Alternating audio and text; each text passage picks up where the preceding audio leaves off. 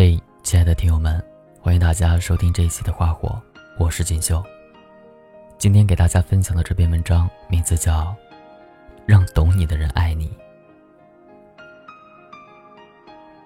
上班没多久，小企鹅就跳动起来，打开一看，是阿威发来的消息。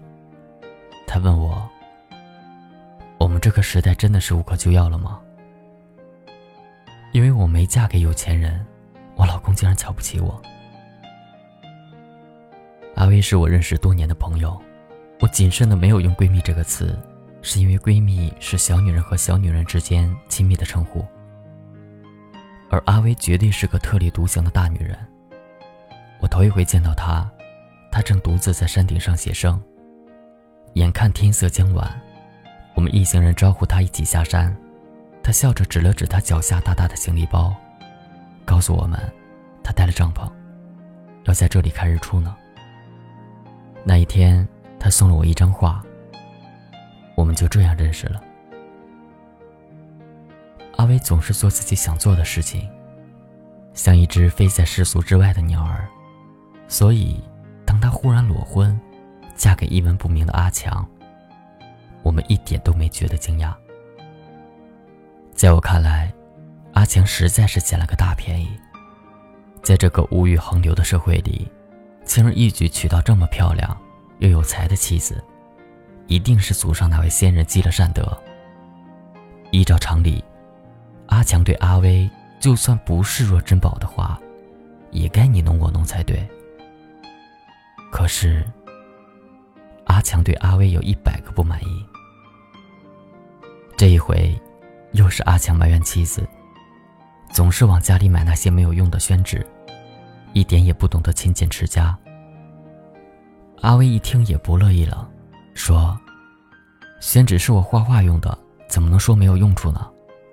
再说，我买纸花的是自己的钱，并没有花你的呀。”一提钱，阿强的话更难听了，居然说：“你有钱，你除了钱还有什么呢？”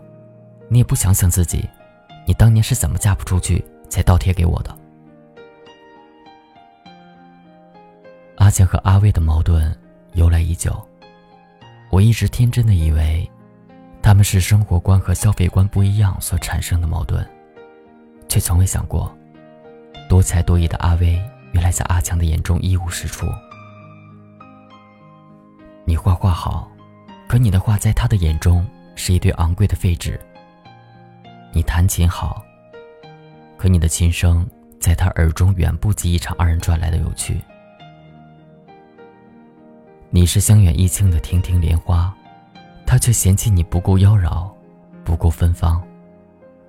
你是稀世珍有的枯叶蝶，他却只当你是一只其貌不扬的扑火飞蛾。你有一百件好处，他都无从欣赏，也就等于零。我还知道一对夫妻，男的相貌堂堂，女的相貌平平。堂堂对平平，却连眼角眉梢里都是温柔。有一天，妻子问丈夫：“你为什么对我这么好？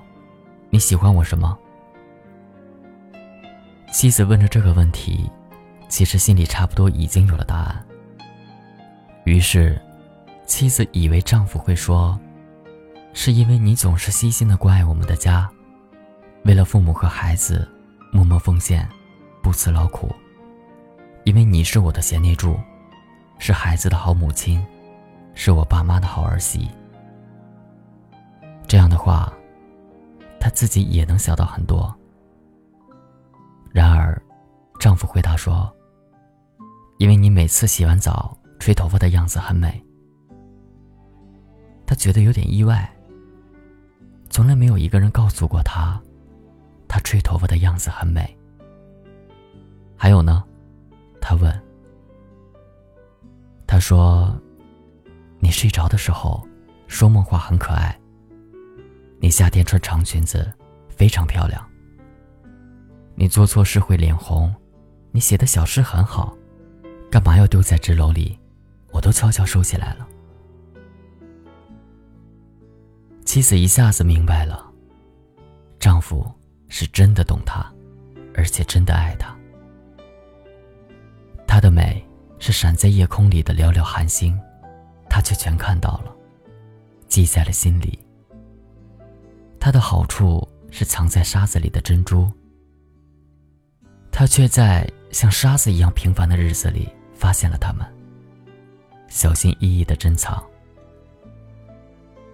你不需要是全世界最好的那个，你只要是我眼中最好的那个，就足够了。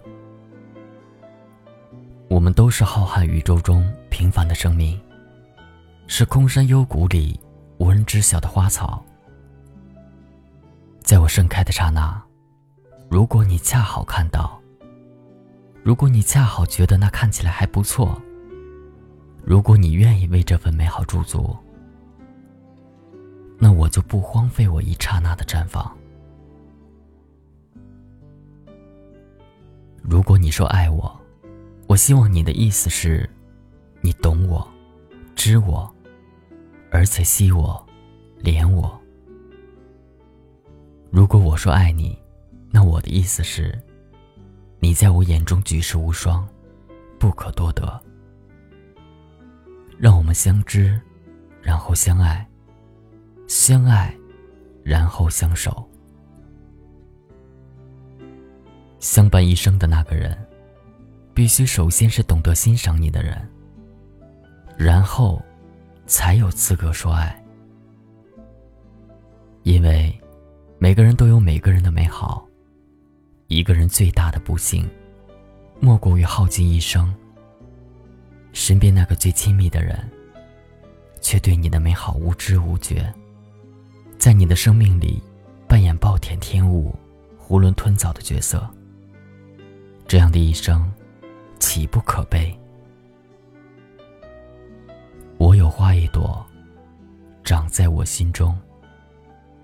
真情真爱无人懂，遍地的野草，已占满了山坡。